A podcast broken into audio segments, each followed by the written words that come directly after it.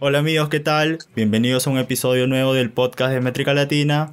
Ya saben que todas las semanas traemos entrevistas, ya llevamos en esto un par de semanas, ya tenemos entrevistas grabadas ya, ya tenemos par de conexiones.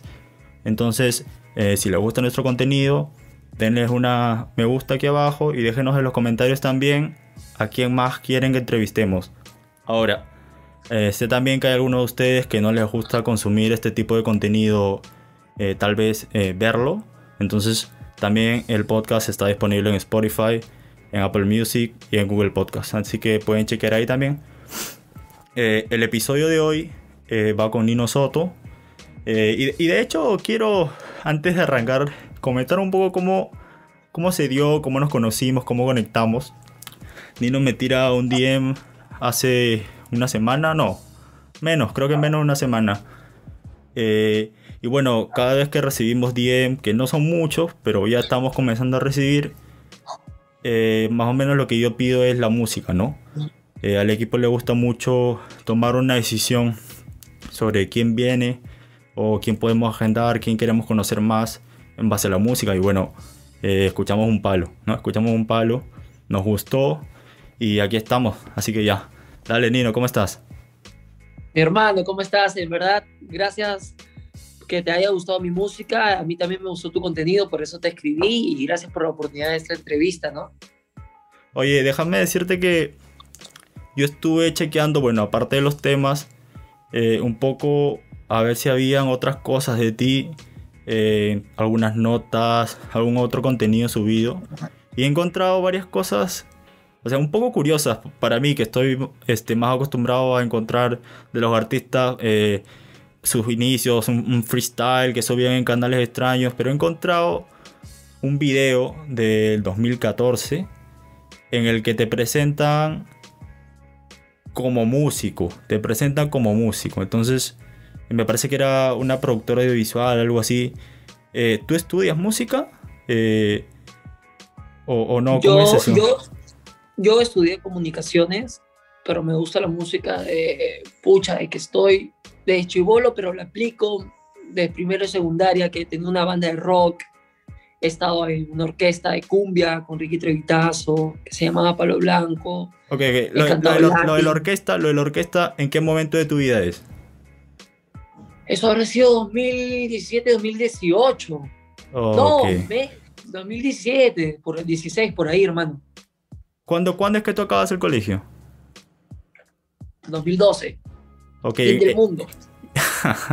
en, esos tiempos, digamos que lo que hacía con respecto a la música era la banda, solo la banda. Sí, una banda de pop rock, tipo, ¿te acuerdas de la época de Adam, Locomotor? No sé si escuchabas que sonaba. Claro, claro. Ya, era una onda así, ese género. Eh, y, cómo movían su música? O sea, eh, ¿solo se presentaban en, la escuela o, cómo era eso? escuela, eventos de amigos teníamos amigas de muchos colegios, entonces nos, nos, llamaban para que meses, eh, aniversarios de, distritos, universidades, con la Universidad del Callao, UTP. Sí, eso, no, nada de Spotify, en verdad. Ok, ok. No, no tenía mucha acogida. Ok, y, bueno, también después de eso, o sea, eh, esa banda, bueno, obviamente hoy ya no se mantiene. Eh, se rompe, por qué se rompe, qué es lo que hace después. Háblame un poco de eso. Eh, yo me abrí, decidí probar nuevos géneros musicales, así que me abrí. De hecho, todos son mis patazas. El guitarrista es hasta el día de hoy mi mejor amigo. Todo bien con, con esa relación, solo que yo quise probar algo nuevo, quise atreverme a ver qué tal Latin, ¿no? ¿Qué tal era solista? Porque tener una banda es como tener cinco flacas al mismo tiempo y en el sentido de que hay diferentes opiniones, van a haber roces siempre y es más complicado que es o, ser un dúo o ser uno mismo, ¿me entiendes lo que te digo más o menos por dónde voy? Entonces son más ideas, más todo, entonces yo dije, pucha, a veces no se llega a una misma dirección y es normal, a veces sí, prefiero, pucha, vérmela por mí mismo y por eso me quité, pero todo bien en relación y eso. ¿Sabes? Lo que pasa con las bandas en general hoy es que eh, no es rentable, eh, o sea, para las presentaciones en vivo tampoco mantener la banda. Es más, es más rentable estar tú y tu DJ o tú y tu productor que es DJ, pero no, no es tan rentable. Incluso en un contexto como ahora es más complicado mantener una banda. Eh, es más, varias bandas están desapareciendo por ese mismo motivo ahora mismo, ¿no? Eh, entonces, sí. claro, se, entiende, digamos, eh, el, por qué las bandas se forman en un momento en el que estamos más soñadores, ¿no? Y, de ahí, pues, las cosas se acaban. Dime, también encontré un cover tuyo con Susan Prieto. Has encontrado cosas prohibidas. sí, hay, que hacer la tarea, hay que hacer la tarea. He encontrado un cover tuyo con Susan Prieto. Eh, ya de hace varios años también. Eh, ¿Es tu amiga? Eh, ¿cómo, sí, de, hecho este, nos conocimos por redes y un día decidimos juntarnos. Oh, ¿hacer música? Sí. Hay que hacer un cover ya, ok. Pucha, empezar a tocar la guitarra, cantar unas partecitas. Y súper cool, súper cool esos tiempos. Este, me apoyó muchísimo, de hecho. Este, ella tiene un engagement increíble de hace años, no es como que recién. Entonces, eso, eso a mí me ayudó muchísimo, entonces estoy súper agradecido por eso. Me ayudó mucho, súper buena onda conmigo. Entonces, este, sí, pues de una época que soy súper covers, covers, covers, covers en mi fanpage, en Facebook. Pero ya decidí dar un lado eso y, hacer mi música propia, ¿no? Claro, porque digamos que de, la banda vienen los covers, que normalmente es eh, el primer, digamos, el primer paso, ¿no? En la carrera de, de varios artistas. Y bueno, con respecto a tu carrera, como me dices, yo he encontrado que, digamos, tu presentación o algo de música, lo más antiguo, es más o menos en el 2015. Eh, pero, ¿qué música hacías para esos tiempos? ¿Era, o sea, ¿era latín? ¿Qué era lo que hacías? ¿Qué, ¿Qué, video encontraste? ¿El de Susan me estás hablando? O, no, no, luego de eso encontré algo así como de un concierto que estabas dando de ah, un festival, algo así, verano. Sí, daba, un latín este, urbano, más urbano, más, más que latín, no latín puro. Era un latín más urbano y ella estaba entrando al, mundo urbano más o menos por ahí. De, y, pero después ya me abría a lo, a, lo de la cumbia, que te era una cumbia villera, ese tiempo que estaba no me acuerdo las orquestas, había un montón de orquestas argentinas que cantaban cumbia, que sonaban en todas las discotecas, un tiempo hubo esa movida. Claro, claro. Ahí es donde se decidió hacer e, esa, esa, agrupación con Ricky Trevitazo, que recorrimos un montón, un montón de prensa, fuimos a varios canales, una experiencia muy, muy chévere, pero matadora, porque como sabrás, cuando tocas cumbia, que es el género que más se consume en el Perú, los conciertos son de cientos, miles de personas, empiezan a las 2 de la, de la madrugada, es otro ritmo totalmente diferente, más agitado, para mí fue más agitado porque era mi primera experiencia, ¿no? En, en ese ritmo, pero súper, súper cool, se aprende más. Y, y, por eso siempre no estoy cerrado a géneros, me gusta probar porque cada género es todo un mundo, desde cómo es el sonido, cómo se construye y cómo son los conciertos, cómo es el público. Todo es totalmente diferente. ¿La cumbia te pagaba bien o, o, o no, por, o por no ser el, el principal? Había más demanda, no era yo el principal, pero así había más demanda. O sea, al día podías tener tres, cuatro shows. Ok, ok. ¿Y, y qué, digamos, te sentías cómodo haciendo ese género o, o pues tal vez te gusta? Dale, hay que ser sincero. Dale, que... No, no me, no, no me gustaba mucho. No era lo mío, no me identificaba para nada. Pero estaba aprendiendo. ¿Y qué es lo que te llevas de, de esa experiencia, de esos años ahí? Eh, la experiencia con el público, la experiencia en conciertos grandes, cómo es trabajar con un equipo mucho más grande, eh, todo eso, los viajes, me, llevo toda esa, toda esa experiencia recorrida, los, horarios y todo, sí, me llevo todo, toda esa locura. Muy tú, me, tú me, dices que, digamos que te sentías más cómodo en el, en latín urbano, ¿no? ¿Tienes algunas influencias eh, allí? No necesariamente peruanas, ¿no? Pero algunas influencias latinas ahí. Sí, Víctor Muñoz, me, escuchaba mucho Víctor Muñoz, este, Oscarcito, ese latín venezolano que se, que se ponía de moda en los quinceañeros, donde tú ibas siempre sonaban esas canciones y a mí me gustaba mucho, siempre, siempre el latín siempre me ha gustado, me ha movido mucho. Ok, ok, pero oye, también ahora que me dices Víctor Muñoz, eh, he encontrado un, un, un, extracto ¿no? de, de una presentación en Yo Soy donde le imitas algo así. Y, pero no, no, me, no me interesa mucho eso, o sea, me interesa más el hecho de que tú dices que lo conoces. Eh, ¿Es cierto eso? es cierto, obvio, todo lo que digo es cierto. sí, es cierto, lo conocí en un concierto que mi amigo es uno de los jefes de la, del fan club de Perú, Jersey, y siempre toda la vida me ha molestado con Víctor Muñoz. De hecho, me agregaba gente a Facebook diciéndome, oye, ¿te pareces a Víctor Muñoz? De hecho, cuando me afeito, ¿no? Y más chivolo más todavía. Entonces, pucha, siempre era, hermano. No era que 10 personas más, muchas personas. Entonces, un día le dije, por favor, llama a su concierto a una discoteca, no me acuerdo el nombre, fuimos, oh hermano, ¿qué tal? Oh, venido, un gusto, plan, y empezamos a hablar. En esa época tenía una banda que tocábamos todos los géneros y me dijo, oye, cuando vuelva a venir a Perú me gustaría que tu banda cante conmigo y tú subas al escenario. Súper buena onda, Víctor es súper buena onda, bien abierto, nada creído. Entonces, nos caímos chévere, nos seguimos en redes, hasta el día de hoy nos seguimos. Y, y nada, súper cool. De hecho, yo le dije, oye, Víctor, voy a ir a un programa bien conocido acá en Perú a invitarte y me mandó un video, mañas. Hola, Nino, que no sé qué.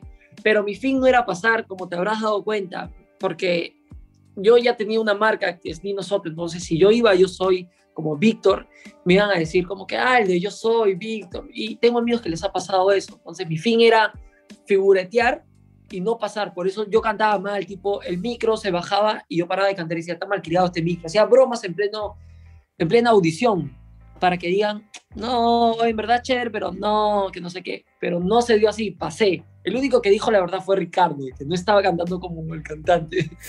Y entonces yo pasé, por eso no hay, no hay más videos conmigo en Yo Soy, porque me dijeron tienes que volver a la segunda y no volví a ir porque no era mi fin.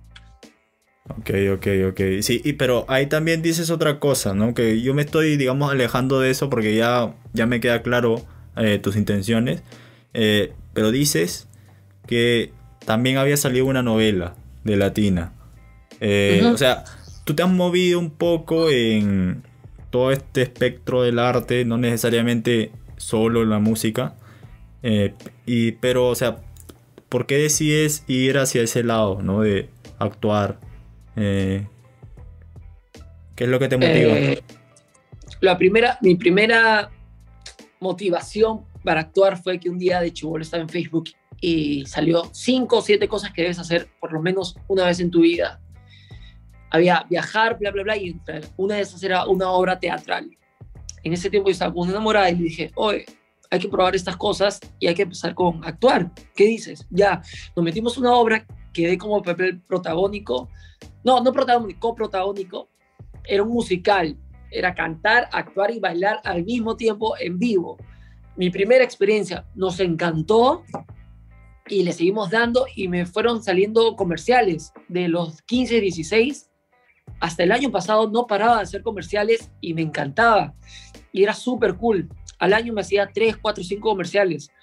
Entonces de ahí, de las agencias de comerciales tienen su, su, su callback, su, tienen sus modelos, por decirlo así, y de ahí te jalan para la tele, porque a veces cuando una productora quiere buscar actores, no encuentra y tiene que ir a, a las agencias a decir, oye, ¿qué chicos tienes con estas características? Y ahí me jalaron para Bemba la Quinceañera, Torbellino, La Rosa de Guadalupe. Y de hecho, yo considero, y mucha gente considera que actúo mucho mejor de lo que canto. Y me encanta la actuación, no me cierro. Y sé que me fluye mucho la actuación. Y no estoy cerrado que si yo una oportunidad, pero lo que yo siento en tarima cantando y la vibra y, y lo que yo quiero proyectar y llegar a ser, me gana más que la actuación. Ok, pero también, también esa, esa, producción en la que estabas eh, se cayó rápido, ¿no? O sea, me acuerdo que... Se cayó rápido. O sea, como que hubo todo un, un hype y todo, todas unas expectativas, pero se cayó rápido. ¿Qué, ¿Qué, fue lo...? O sea, ¿cómo fue la...? Supongo que cuando tú firmas, eh, mínimo es por una temporada, ¿no? Entonces... Eh, sí, firmamos tres temporadas. Ok, tres temporadas. ¿Y cómo fue que despacharon? O sea... ¿Se, ¿Se, podía hacer eso? ¿O, o dijeron ya no, no de hecho, no estaba en los planes. De hecho, hubo, como dices, eso, un hype bien alto, hubo un montón de marketing. Todo el Perú esperaba a Torbellino eh, regresa, todo el Perú, hubo mucho marketing. Eh, el elenco súper cool, habían actores de peso, Marcos Uñino, Erika Villalobos, Lascayo, miles de actores bien grandes y mucha gente talentosa nueva, que era algo que no, no se está haciendo mucho hoy en día en, Hoy en día ya lo está haciendo de vuelta al barrio, pero siempre hubo una argolla bien cerrada con los actores en el Perú. Siempre eran los mismos. Torbellino como que rompió eso. Eh, creo que no se dio por un tema ya interno, de logística.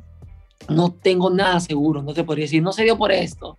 Eh, fueron un conjunto de cosas, creo, y más que, más que nada internas, que no se supieron manejar. Porque sí había mucho talento, había un gran elenco, entonces no, no, no, depende, no depende mucho de nosotros, ¿no? Pero igual yo súper feliz, aprendí muchísimo, conocí mucha gente cool, eh, desarrollé más mi actuación porque fue un papel muy importante, era, era hijo de una torbellino que es Erika Villalobos, era mejor amigo del principal, primo de la principal, o sea, salí en todos los capítulos con mucho texto, no era como en, en otras novelas que no tuve mucha acción, ¿no? Entonces yo la pasé súper cool, no me arrepiento de nada. ¿Y antes de, de, tu experiencia en TV eras más tímido o, o siempre eras así suelto? O ¿eso, es lo que te enseñó la actuación o, o, o no, no eras tímido? ¿Cómo era eso? Eh, yo desarrollé la ser más sociable y todo eso. No sé si tú veías Drake y Josh. ¿Has visto alguna vez Drake y Josh? Claro, claro, claro que sí. Ya, yo quería ser como Drake, weón. yo quería conquistar muchas chicas. Yo decía, ¿cómo hace eso? Yo era chivolo, estaba que en segundo de secundaria, sí. Yo quería ser como Drake y me veía Drake y Josh todas las noches. Me parecía súper cool. Y un día dije, voy, a probar, porque yo era, no era tímido, pero era normal, no era ni súper extrovertido ni, ni bajo, era un chico normal en, en esa actitud, ¿no? Bueno, cualquier personalidad es normal, pero ¿me entiendes? Entonces, yo y dije, ¿qué, ¿cómo será conquistar una chica? Y un día invité a una chica a mi casa X y puse música, así como hacía Drake, puse lucecitas y la verdad, se dije, súper estúpido. En ese momento estaba aprendiendo, ¿no? ¿Y qué hacemos ahora? Nos besamos. Y nos besamos. Ahí dije, wow, no, no hay tanta, o sea, no hay tanta barrera, porque cuando uno crece hombre, lo, lo, más falta es hablarle a una mujer, ¿no? Es, pucha, ¿qué me va a decir? Voy a quedar mal. A todos los chicos nos ha pasado, a todos. Entonces yo dije, ¿qué tanto misticismo hay en eso? Lo probé y dije, oye, está cool, fluye. Y, y me volví un puto, la verdad. me volví un puto, hermano, pero eso me ayudó muchísimo a atreverme a hacer cosas. Entonces desde ahí yo hacía bromas en la calle, antes de que exista YouTube, o sea, antes de que existan bromas en la calle, con mi grupo de amigos, nos juntamos en Plaza San Miguel y molestábamos a la gente, bromas y todo. Y eso me ayudó mucho a desarrollarme, a atreverme a hablar a la gente. De hecho, ya la gente me pedía consejos de personalidad. Decían, ¿cómo hace para acercarte, ser así extrovertido? Y nada, era romper eso que tienes en la cabeza y atreverte. Y me ayudó y me abrió muchas puertas. Y gracias a eso desarrollé mi actitud para la tele, para no ser tan palteado, cohibido y ser más seguro. Okay, pero no recomiendo digamos... igual ser puto. digamos que e, ese, esa actitud, digamos que el, el, mismo hecho de estar en TV, que, o sea, hoy eso, digamos que da seguidores, ¿no? O sea, siendo real, real, eso da seguidores. Y supongo que tu experiencia en TV también te habrá dado algunos seguidores. Eh, también he encontrado un par de videos de blogs en YouTube de las bromas que me hablas, que te dan seguidores. Entonces, para mí, eh, eso es un arma de doble filo, en el sentido de que, o sea, tú te quieres presentar como músico, ¿me entiendes? Y, uh -huh. o sea, por un lado, eh, el, o sea, eso te da un público, pero también puede ser que te reste seriedad o, en todo caso, que como que la gente diga, oye, tú haces haciendo música, ¿me entiendes? Eh, ¿Te ha pasado eso? O sea, que fanáticos tuyos te lo han dicho. Gracias a Dios, no. Y, y lo que dices puede ser muy cierto y puede pasar en, en, en diferentes casos. Pero gracias a Dios, no lo que me han dicho es, quiero bromas, pero no en mal sentido de que, oye, no hagas música, quiero bromas, no, me han dicho, oye, qué chévere, Nino, cuando más videos también de, de, de, bromas, porque de hecho las bromas que tengo son con DXD, que es un youtuber, un amigo que pegó mucho en México, de hecho tiene mucho más público en México, es súper conocido, tiene videos de 20 millones, así, entonces yo era fan de él y le escribí por Facebook, lo agregué y le escribí, oh, hermano, me gustaría hacer un video contigo, nos volvimos causazas, hicimos tres videos súper virales y a él le encantó y a él le encantó también este le encantó cómo se me desarrollaba y, y, me dio público a él porque tiene un engagement increíble, es un capazo. Y nada, pero, pero gracias a Dios no hubo ese rechazo, ¿no? Que puede pasar. Y tú, o sea, ya, ya me hablaste de tu público, ¿tú sientes que o sentiste en algún momento que eso podía restarle a tu carrera? O sea, en cuanto a, a cómo te veías tú mismo a la hora de entrar de lleno ya, o sea, entrar, digamos, a un nivel profesional en, en la música. En verdad, no. En verdad lo veía también del otro lado. Fácil más gente me va a poder escuchar si le interesa, van a entrar en mis redes sociales y van a ver que hago música. Entonces, les va a gustar. Es como lo, el, el, fenómeno hoy día en TikTok. Tengo amigos que han pegado en TikTok haciendo bromas, haciendo X cosas, y cuando los quieren seguir en, en Instagram ves que son músicos y se ve resultado en sus redes sociales que, ah, aparte es músico, qué cool. Entonces, puede pasar lo que tú dices, como también puede pasar lo otro, ¿no? De que, ah, hace esto también, qué chévere. Claro, claro, sí, entiendo, entiendo tu punto, entiendo tu punto. Dime, tú, eh, ¿por qué es que decides entrar al urbano? O sea, ya me dijiste que hacías latín, pero digamos que lo que haces, bueno, lo, lo que ha hecho en toda tu carrera es pop urbano, ¿no? Digamos, si hay que clasificarlo. Eh, entras por toda esta ola que ocurre de despacito hacia adelante o, uh -huh. o no, o no, o sea, ya, ya era algo que querías hacer, no sé, ¿qué es lo que te mueve a decir eh, esto es lo que quiero, ¿me entiendes? No, no fue por despacito, yo ya escuchaba reggaetón de chibolo. O sea, especialmente en el Callao escuchas un montón de salsa y reggaetón, me encantaba el reggaetón. Eh, pero no, no, no era como que, ah, voy a hacer reggaetón de chibolo, te mentiría. Yo más hacía rock y baladas. Pero este, me gustaba mucho Nacho. Nacho, ese latín venezolano me parece súper cool, súper fresco, bien rico. Entonces, de hecho, mi primera canción profesional, entrando ya en lo urbano, era Me está matando, que salió en el 2019 a fines, por octubre, si no me equivoco. Y es una onda medio, medio latín urbano, si te das cuenta, Me está matando. Es súper comercial, es una onda tipo Nacho, la música que hacía Nacho en esos tiempos. Entonces, yo iba más o menos por ahí y por el camino fui descubriendo diferentes colores de reggaetón, un reggaetón más oscuro, ¿no? Como 11 y 45, que es un trap RB más oscuro, más sensual. Y, y ahí, le, le, lo chévere del reggaetón es que no es un género cerrado, es bien amigable. No importa el, el tono de voz que tengas, le, se presta para muchas fusiones. De hecho, es el nuevo pop hoy en día, ¿no? Claro. Me gusta el reggaetón duro también, me gusta el trap, o sea, soy fan del urbano en general y de reggaetón, reggaetón más. Ok, y de este tema que me hablas me está matando, o sea, digamos que tu primer tema visualmente también arranca de manera interesante porque se nota que, o sea, que has invertido ahí, ¿me entiendes?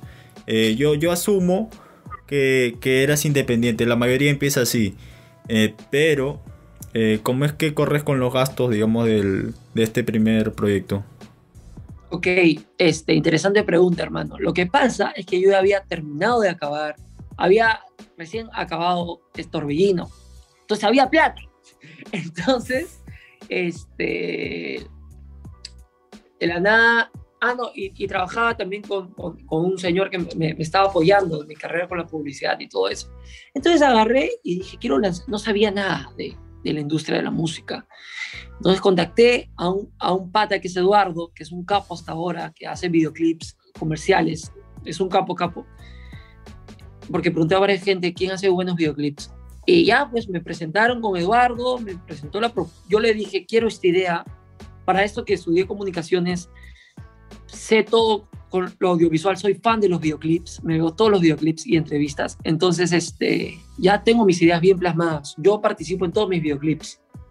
Entonces, pucha, sí me costó carito el videoclip y, y se ve, por algo me preguntas eso, sí me costó carito, pero tuvo buena reacción y todo orgánico. Si te das cuenta, los comentarios, los likes, las vistas, todo fue orgánico porque recién salía de la tele. Entonces, cuando tú estás en la tele o tienes una, una plataforma bien fuerte que te pueda apoyar, este, bueno, se, re, se ve reflejado en todo lo que haces, ¿no?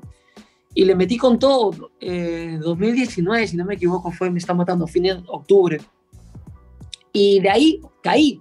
¿Por qué? Porque o sea, la, la, industria de la música, si eres independiente, como dices, es caro. Tú tienes que pagarte tus videoclips, tú tienes que pagarte todo. Y está bien, es así. No hay otra manera. Suerte tienen los que los chapan de una, ¿no? Pero si es así, si es tu sueño, tu pasión, a meterle nomás, ¿no? Sin excusas. Claro, o sea, es cierto que. O sea, es muy poca la gente que pega con el primer tema. Es más, estoy tratando de recordar a alguien en Perú no se me viene a la mente nadie, para serte sincero. Eh, pero bueno, eh, digamos que luego también me hablas del trap, eh, que obviamente es más, más explícito, ¿no? ¿Tú te sientes cómodo con ese tipo de música o, era solo como que para probar, vamos a ver qué sale? A mí me gusta el, me gusta el trap, pero no soy muy fan del trap fuerte.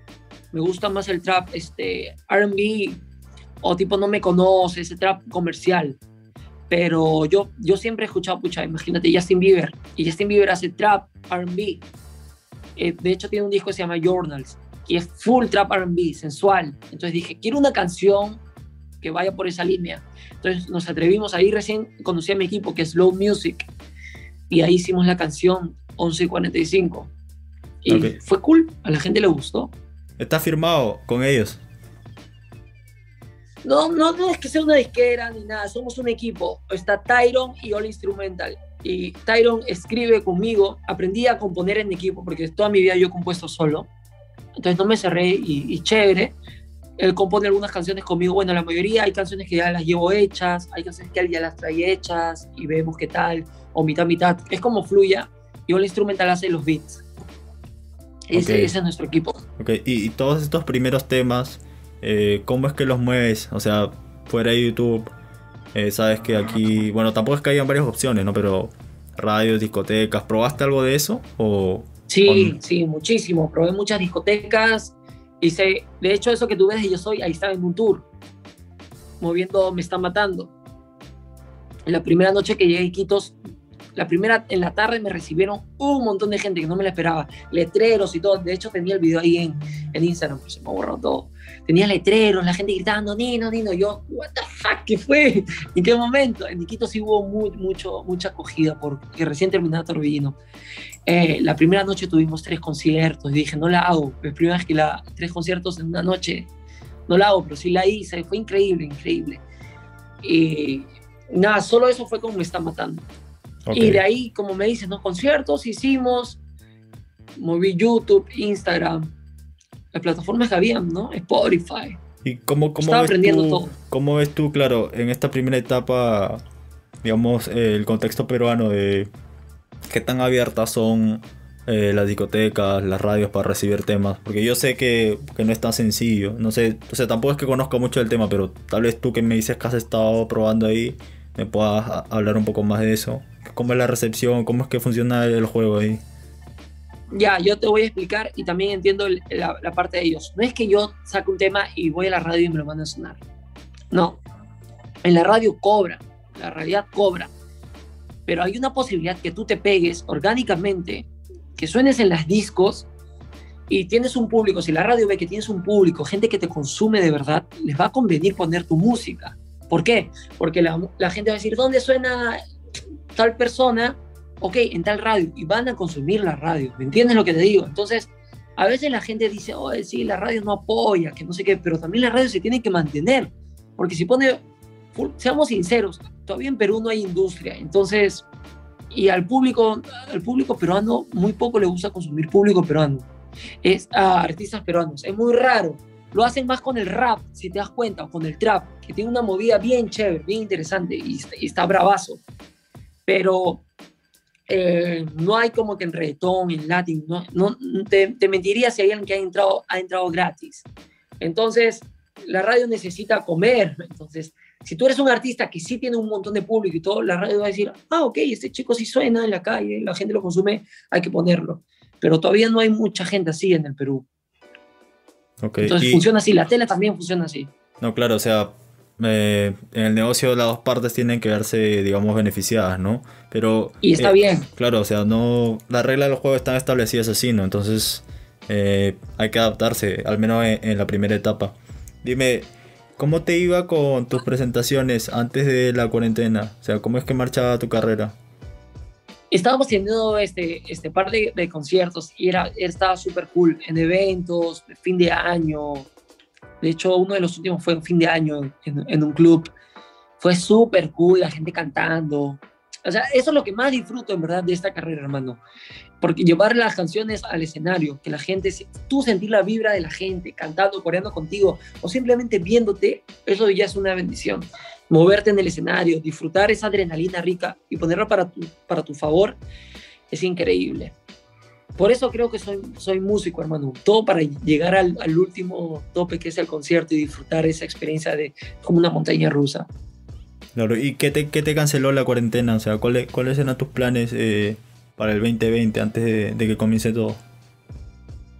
En verdad no, no, no me canceló nada, en verdad me ayudó a ordenarme, a estudiar más el negocio, a ver cómo es, cómo se mueve todo, llenarme full de entrevistas, como te decía, soy fan de las entrevistas, entonces ver entrevistas de los artistas que admiro y las preguntas interesantes que les hacen sobre la industria de la música, el negocio. Entonces aprendí mucho y por eso este año vamos a sacar, ya vamos a tener un ritmo fijo de música. Vamos a sacar muchísima música, eh, muchísimos fits, porque ya poco a poco se va entendiendo el juego, porque al principio no hay nadie que te guíe. Entonces tú mismo tienes que desarrollar todo, tú mismo eres tu manager, tu todo. Y está bueno eso. Y la cuarentena me ayudó a eso. Okay.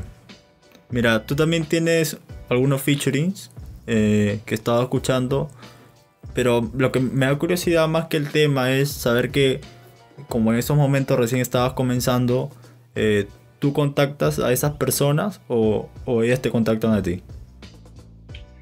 Eh, los feeds que tengo este, me han contactado a mí. Ok, ok.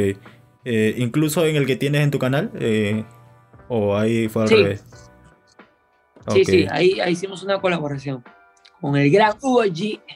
Y, y todo, todos estos chicos que también, digamos que tienen más o menos el mismo tiempo que tú en esto, eh, ¿cómo, es que, que, ¿cómo es que llegaron a tu música? Eh, ¿Por otros amigos o, o, cómo se dio eso? Supongo que sí, supongo que sí. Este, de hecho, eh, les habrá gustado la calidad. Yo, yo, como te digo, yo soy fan de los videoclips, entonces yo busco dar una buena calidad, una experiencia a la gente que me escucha, no solo la música sino que se entretengan con la historia, el video, lo que quiero transmitir. Entonces yo mismo creo los guiones, de qué va a tratar la historia, cómo quiero que se vea el videoclip. Comparto mucho la chamba con el director. Y siempre me dijeron que les gusta eso, que se me ve profesional, no se me ve como que, ah, subo cualquier cosita. Y eso, porque me parece que eso dice mucho tu trabajo, cuánto lo quieres, cuánto lo valoras. Entonces a mí me encanta el arte en general, no, no solo cantar, sino lo audiovisual, ¿no? lo, lo que hay atrás de un video. Entonces, eso me dijeron que a ellos les llamaron. Ok. Dime, eh, ¿está en tus planes hacer, bueno, no necesariamente un álbum, pero tal vez un EP con todos estos temas que ya has venido sacando? Sí, de hecho hemos, hemos conversado eso con, con mi equipo, con los Music. No es pronto, queremos lanzar puros sencillos ahora, ir, ir tanteando, porque es como que recién estamos volviendo. Además se me borró todo en Instagram, si te has dado cuenta. Entonces, estamos volviendo, estoy tomando más orden en mi Instagram, en mis redes sociales, más gente me está conociendo, estoy teniendo más interacción poco a poco porque la había perdido, la verdad. Y estoy entendiendo más la herramienta. Y sí, va a venir este, un EP, de hecho ya tenemos más o menos el nombre, pero no pronto, no tenemos todavía ni la música para eso, te mentiría, pero sí está en planes porque me encanta regalar experiencias, ¿no? Un concepto, soy muy fan de eso, de todo, que todo sea bien, bien cool. Entonces sí. Ok, y estábamos hablando también de los featurings. ¿Con quién peruano no te gustaría colaborar? O sea, alguien con el que no hayas colaborado que, o sea, que creas que lo, su trabajo no va, va por la misma onda y creas que puedan encajar, ¿no? ¿Quién, quién crees de hecho, que podría este, ser? Este, eh, eh, tengo un tema ya grabado con Yamal que me parece súper cool el, el, tono de su voz. Eh, yo lo escucho de que, de que sacó esa canción que era con Jamal and George, que pegó acá en Perú, que la grabaron con Icon Music. No temas, creo No que se llama. sí. Algo así. Sí, entonces este, yo ya lo escuchaba, le dije, oh hermano, te he escuchado hace tiempo, he visto tu carrera, y, y, nada, sería un honor este, poder hacer un tema juntos. Le mandé, me dijo, ok, mándame lo que tengas. Le mandé un tema y le encantó. Me dijo, oh hermano, está durísimo, que no sé qué hay que grabarlo. Y ya, se vienen cosas con Yamal, estamos en conversaciones con, con otros como Slow Track, Strong Black, este, gente de, de, del género de trap que dio una acogida increíble y han tenido una carrera muy, muy chévere, hermano. Eh, han, han, hecho su público muy bueno y en su línea están que la rompen. Entonces, eso merece mucho respeto, ¿no? Me gustaría combinar géneros, ver qué locura se puede sacar, ¿no? Y el trabajo en equipo, mientras más con más gente se trabaje, se hace más bulla, ¿no? Y así se va creando una industria más fuerte, un género más fuerte. Ok, y fuera, fuera de Perú, ¿con quién te gustaría grabar? Hay, no sé, un par de personas que, que te interesan. Soñando, me dices que me vaya en Floro. Claro. Me, me gustaría, soy muy fan de Fate. Me gusta Nore, que es un artista venezolano que la rompe. Me gusta Lalo y Brad. Ya yéndome en Floro es J Balvin. Es una máxima, este, me inspira muchísimo, no solo como artista. A mí me, yo para ser fan de alguien, me gusta su historia cómo es como persona, qué transmite, no, no solo la música, yo soy fan de J Balvin. Entonces, este, sí, me, me encantan mucho, mucho ellos. Y Cortés, son, son durísimos. ¿Cómo, ¿Cómo es que se llama tu último tema, el, el que has sacado recién? Selfie. Ok, mira, ahora que me hablas de Fate eh, y que estamos hablando de, de Selfie, eh, bueno, tú me dices que la gente te confundía con Víctor Muñoz, pero así, o sea, como yo te veo ahora como, y como te vi en selfie, eh, yo siento que está más cercano a, a Fade, hermano. O sea, no, no porque, no porque sus tonos, no, no, porque sus tonos de voz sean similares, porque no lo son, eh, pero sino por eh, el físico. ahora que me dices que te dejas la barba, ¿hay algo de Fade, digamos, en, en cómo consigues lo audiovisual? ¿O no, nada que ver? Ah, me gusta mucho Fate, pero en, la música y en el tono de voz, como te digo, es, muy diferente, pero sí me gusta mucho su, vibra. Me, parece un artista muy, muy cool. De hecho, lo conocí cuando vino a Perú. Este, tengo un video ahí cantando con él, cuando recién estaba pegando pucha, su, segundo disco, así como suena. Soy muy fan de Fate y, y tengo sus, sus álbumes en, en, replay, así, escuchándolo siempre, porque me gusta, mi equipo también nos gusta Fate, es, es muy fresco. Pero, pero nada, siempre, me, siempre he usado gorra, siempre me ha gustado la ropa ancha. Y creo que por eso me identifiqué mucho con Fate, pero no es como que me haya copiado así. ¿También te estás quedando calvo por ahí o...? Claro, mi mano, ¿para qué te voy a decir que no? Mira, cuando faltan luces para los videoclips, acá reflector nomás, claro. dale, dale. Oye, porque, o sea, cuando vi Selfie, ¿no? Que, que, es el tema que ahorita estás promocionando, o sea, vi un poco, o sea, como te digo, en cuanto a cómo entonas es totalmente diferente, pero me recorro un poco a estos videoclips que sacado para su último álbum. Bueno, en realidad los sencillos que está sacando ahora, que son un poco más como que caseros, pero profesionales, ¿me entiendes? Profesionales. Sí, el eh, último álbum. Claro, claro, y ahí como que vi una, una conexión. Eh, dime, selfie es más una historia, eh, o sea, lo que cuentas en que tú extrañas a o que te extrañan a ti. Eh, que tú, este... No, no es tanto que extrañar, en verdad. Selfie no, no es tanto que extrañar, es como que una chica dañada, dice, tantas veces le fallaron pero conmigo hizo una excepción. Es una chica con la que estoy saliendo y no le estoy, oh, escúchame, yo no quiero tener una relación contigo, yo no quiero nada, solo quiero pasarla bien y que te sientas bien. Entonces la canción es como que admiras a la flaca, ¿no? El sol te combina, pero brillas con la luna, bikini bajo el sol, los weekends en el mall, así es como te ves mejor. Soltera te ves mejor, luces mejor. Entonces, selfie, simplemente admiras a la flaca y la pasan bien y se divierten. Duro, duro. Mira, antes de ya ir con la parte final, quiero saber un poco eh, real, real, o sea, tu opinión. ¿Qué crees que le falta al Perú, no, para, digamos, llegar a un siguiente nivel, para posicionarse un poco más? Eh, ¿qué, ¿Qué crees que es tú? Si me tienes que decir una cosa, ¿cuál sería? Disciplina. Sacar mucho más música seguido. Porque cuando por ejemplo, John Avey empezó a sacar música, hizo ruido, como Lucho empezó a sacar más música, hizo ruido. Y tú sabes que hoy en día las músicas, cada jueves se estrena miles de canciones nuevas, el ritmo es totalmente diferente. Antes una canción podía pasar de moda en un año, dos años, ahora tres meses ya es una canción antigua. Y nos pone más difíciles a nosotros que recién comenzamos porque es más plata, más todo, pero todo depende de la disciplina. Trabajar para eso, ponernos un orden, sacar música, música y música hay muchas más cosas que se pueden que te puedo dar para que mejore la industria, pero lo principal es eso, porque el artista peruano, cosa que yo también hacía, trabaja para una o dos canciones al año. Y nadie nos conoce y queremos que nos conozcan con una o dos canciones cuando sale un Jay Cortés, cuando sale, no sé, un Raúl Alejandro y te sacan 12 canciones, 11 canciones al año. Entonces hay que ponernos a ver eso, ¿no? Si ellos que están grandes sacan tanta cantidad, nosotros no podemos dar el lujo de sacar uno o dos al año. Obviamente que es caro, pero hay que trabajar. Ok, ok, duro, duro. Dime, ¿después de Selfie viene tu tema con Yamal o qué es lo que viene? Estamos viendo eso, puede ser con el tema con Yamal u otro tema que, que es una, una, un más depre, un reggaetón, pero más depre, que nos gusta muchísimo, el concepto que estamos teniendo nos gusta muchísimo. Esa. De hecho, se vino una nueva faceta, creo que después de ese tema. Así que sí, va a venir más temas seguí y seguidos. No, no vamos a parar, ya, no, ya nos pusimos para eso. Claro, claro. No, qué duro, duro. Mira, antes de acabar con la entrevista, me gustaría un poco que invites a, todos los fanáticos tuyos a, a, escuchar Selfie, ¿no? A todos los fanáticos también de Métrica Latina que corran para tu canal a escuchar Selfie. Dale ahí.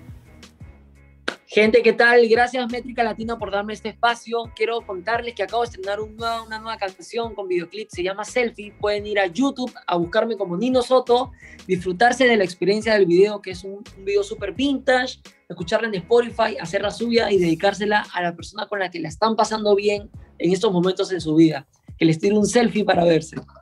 Claro que sí, gente. Esto ha sido el episodio de hoy. Corran para el canal de Nino Soto. En la descripción vamos a estar dejando también el link para que vayan de una y nos vemos mañana.